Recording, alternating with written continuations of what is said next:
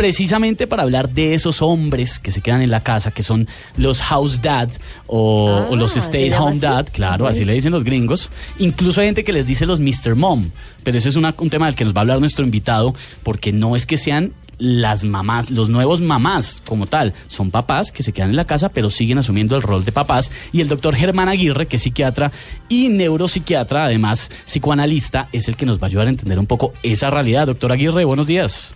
Eh, mucho gusto, ¿cómo estás? Muy bien, y además viendo que los hombres cada día, hombre, eh, el trabajo del hogar y de criar a los hijos y administrar la casa es un trabajo audaz y nosotros estamos en plena capacidad de hacerlo perfectamente. Por supuesto, indiscutible. Pero yo quisiera, eh, respecto del comentario que hicieron de la película, que hiciste de la película, El pasante de moda, eh, decirte que los que hacemos ciencia hacemos preguntas para que en un momento determinado el hombre se dé cuenta cuál es su rol.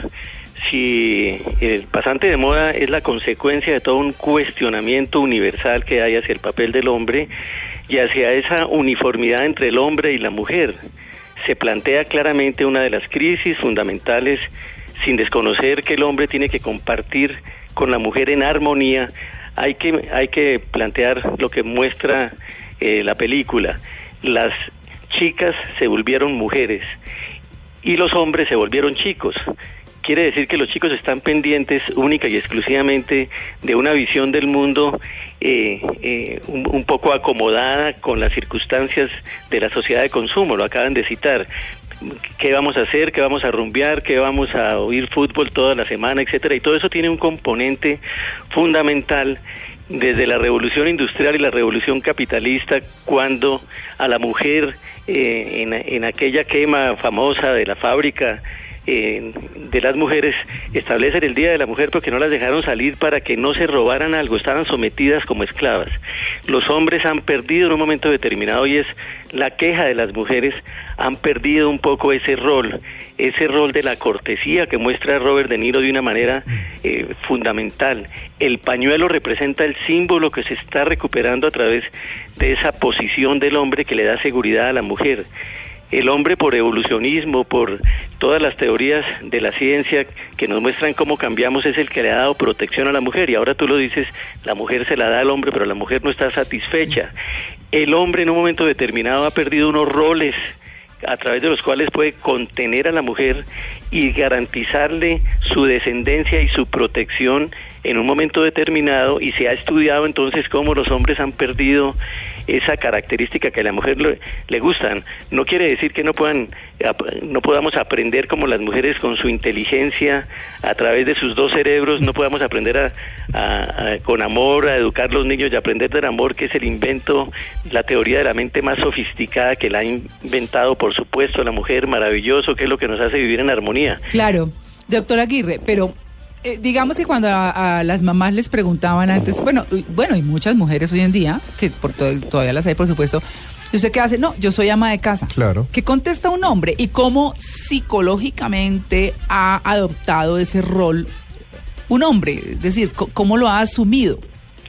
Mira, esto es indiscutible. Esto es, eh, eh, la ciencia estudia lo que se llama eh, las teorías evolutivas se llaman ahora evolucionismo. El psicoanálisis muestra que el individuo es inacabado, es imperfecto y que tiene que acostumbrarse a las épocas, a la actualidad, a la tecnología, a las exigencias del mundo. Entonces es indiscutible que el hombre y la mujer están capacitados para hacer lo mismo. La mujer está más capacitada en un momento determinado porque ve el mundo en varios aspectos, en varios contextos.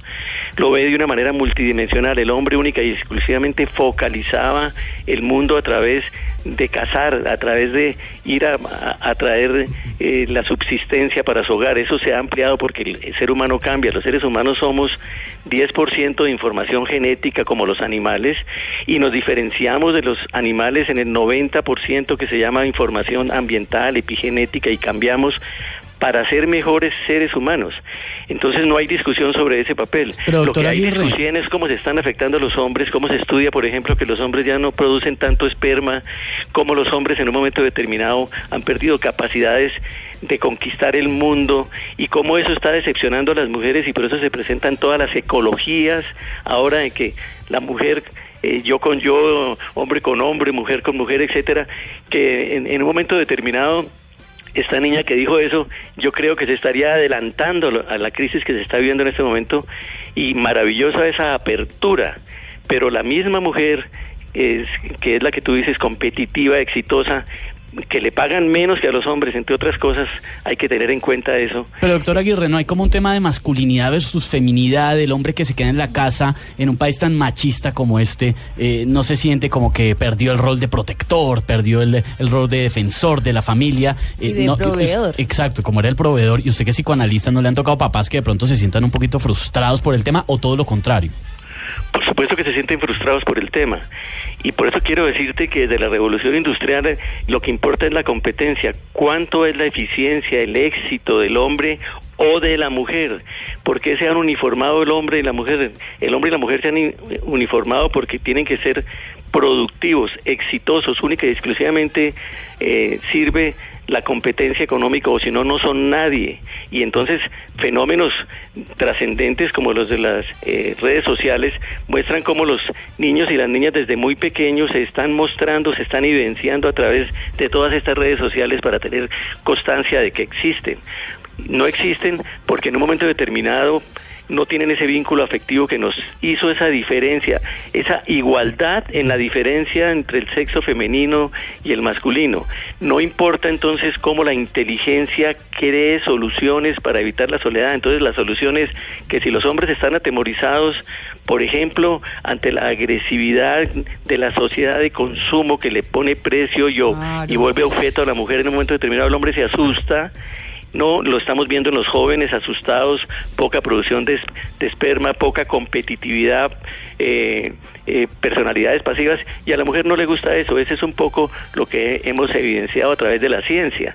A la- y el hombre tiene que aceptar, por supuesto, que tiene que compartir ese vínculo afectivo y eso es una cosa que sucede en los países adelantados. No, claro, Eso en los países adelantados sí, eso muy, se ve muy mucho. difícil, muy difícil de verdad. Pero bueno, esa es la realidad. Los hombres hoy en día tienen rol, un rol. Que al que la- al y que está muy bien. Ni por machismo No. se lo permitían sus mamás, porque es así. Y la misma sociedad, pues obviamente decía, no, pues como un hombre se va a quedar en la casa Y uno se debe niños. adaptar, exacto. Y Sí, los sí. hombres se deben adaptar, Sí, porque esa cual. es la realidad. Y no pasa nada chévere que tengan los niños a sus papás. Una relación más bonita, más Oh. cercana con los hijos. Ah.